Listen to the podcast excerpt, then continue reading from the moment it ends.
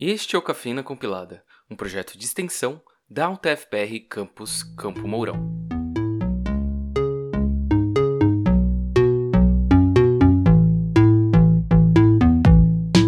Olá pessoal, meu nome é Michel Gomes e esse é o Cafeína Express, o quadro de notícias aqui do Cafeína Compilada, que traz todo o final do mês um resumo de notícias que achamos interessantes para vocês. No episódio de hoje, iremos falar sobre tretas no open source, invasão de dispositivos offline, tendências para 2021 e chip da Larissa Manuela. Red Hat mata CentOS Linux e mantém apenas CentOS Stream.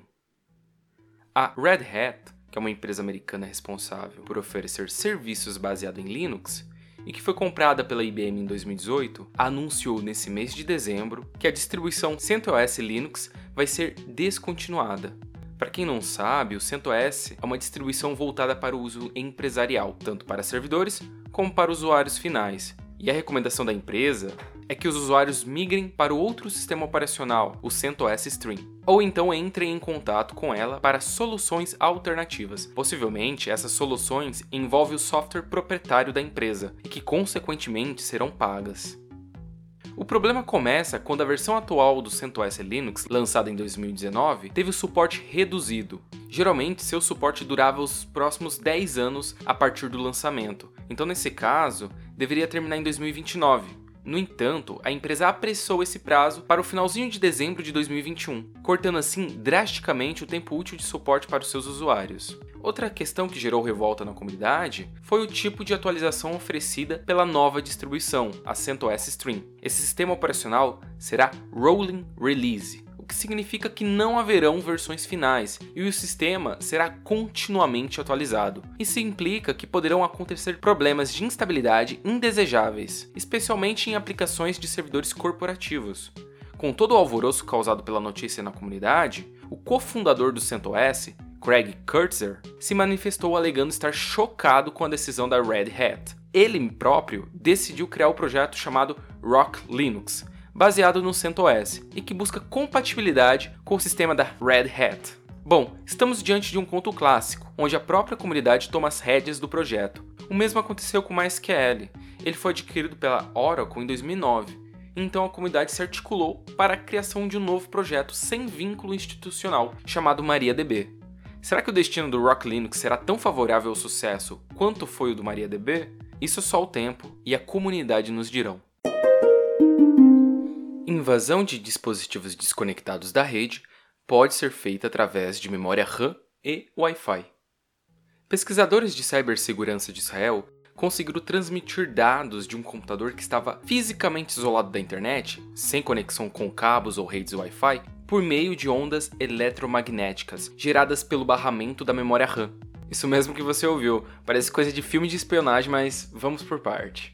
Computadores desconectados da internet são chamados de R-gapped. O R-gapped é basicamente quando um computador ou dispositivo fica isolado fisicamente de qualquer rede, seja ela Wi-Fi ou cabeada. Em outras palavras, o computador deverá trabalhar totalmente offline, e a única maneira de transferir dados é através de pendrives ou de outras mídias físicas. Esse conceito é usado para computadores que guardam dados sensíveis, como servidores militares, servidores de banco, sistemas vitais de suporte à vida, entre outros. Para acessar esses computadores super protegidos, o atacante utiliza-se da memória RAM para enviar sinais eletromagnéticos. O barramento de dados da memória RAM gera um campo eletromagnético que está relacionado diretamente ao clock do computador, isto é, a memória RAM DDR4 com velocidade de 2400 MHz irá gerar um campo eletromagnético também de 2400 MHz.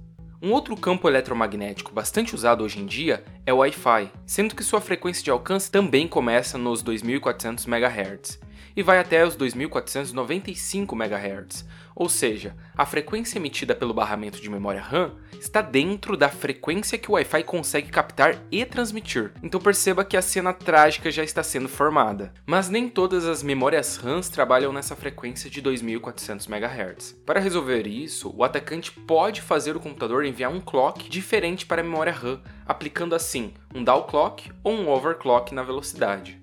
Bom, Claro que para isso acontecer, deverá ocorrer a instalação de um malware, tanto no computador da vítima, como em um dispositivo nas suas proximidades que tenha Wi-Fi, sendo eles outros computadores, celulares ou dispositivos IoT. Mas não é a primeira vez que a transmissão de dados ocorre através de dispositivos internos do computador.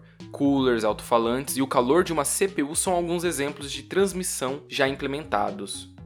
R.R. Martin, o autor de Game of Thrones, revelou em 2014 numa entrevista que escreve suas histórias em um computador com DOS, sistema operacional sem interface gráfica, dos meados dos anos 80 e sem conexão com a internet. Será que o fatídico autor corre risco de ter seus contos hackeados e publicados na internet? Provavelmente não, mas daria uma bela história de ficção. Para saber mais detalhes sobre esse método, estou deixando na descrição um artigo que fala mais a respeito. Relatório mostra tendências de 2021 para a tecnologia. A I3E, que é a maior organização profissional sem fins lucrativos dedicado ao avanço da tecnologia, publicou agora no final do ano o seu relatório de previsões para o ano de 2021. Esse relatório foi desenvolvido pela Computer Society, um subgrupo dentro da I3E, responsável pelas áreas da computação e da tecnologia da informação. Devido à aceleração do desenvolvimento tecnológico e adoção de novas tecnologias observadas em 2020, o relatório desse ano foca nos impactos da pandemia nas vidas humanas e nas cadeias de produção.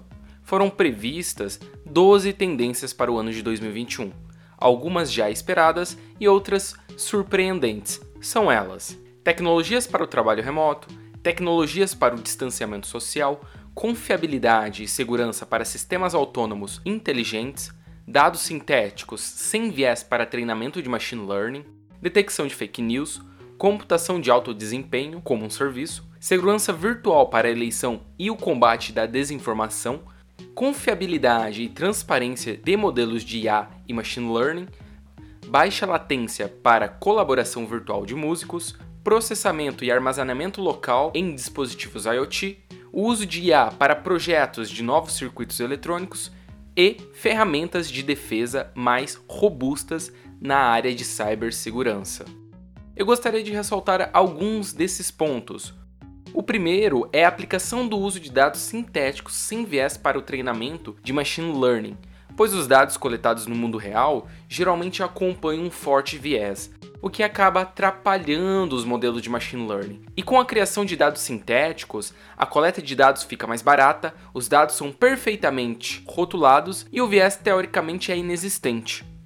Outro ponto que tem relação com a indústria do entretenimento é que a pandemia fez com que shows fossem cancelados, músicos, cantores e produtores musicais passassem a trabalhar na internet. Por isso, uma das tendências seriam a colaboração de pessoas em música virtual com baixa latência, pois atualmente, se um baterista e um guitarrista se encontrassem para tocar online, cada um em um canto do planeta, o show não ficaria tão bom, pois haveria muito atraso na transmissão. Para finalizar, gostaria de enfatizar o uso de IA para projetos de novos circuitos eletrônicos, ou seja, que a partir de imagens de projetos existentes, a inteligência artificial consegue gerar novos circuitos, o que pode ser feito até por pessoas leigas, se você se interessou e quiser saber mais sobre essas tendências, estarei deixando um relatório na descrição. Projeto desenvolvido na UTF-PR de Santa Helena ganha prêmio SESI ODS 2020. Na UTF-PR de Santa Helena, em 2019, foi criado o Laboratório de Aprendizado de Máquina e Imagens Aplicados à Indústria, o LAMIA. O objetivo é fazer o uso de ciência de dados e visão computacional na criação de aplicação em IA voltados para a indústria, o que é muito legal.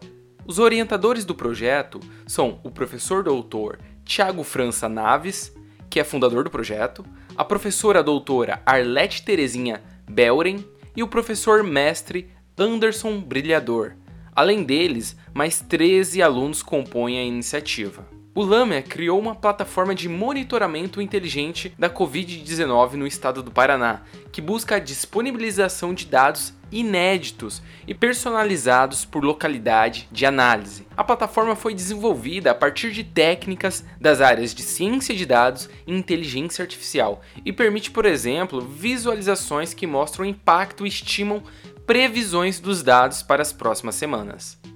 Por esse motivo, a iniciativa recebeu o prêmio SESI ODS, que é entregue anualmente a empresas e instituições com projetos de alto impacto dentro da sociedade e focados nas temáticas de desenvolvimento sustentável global.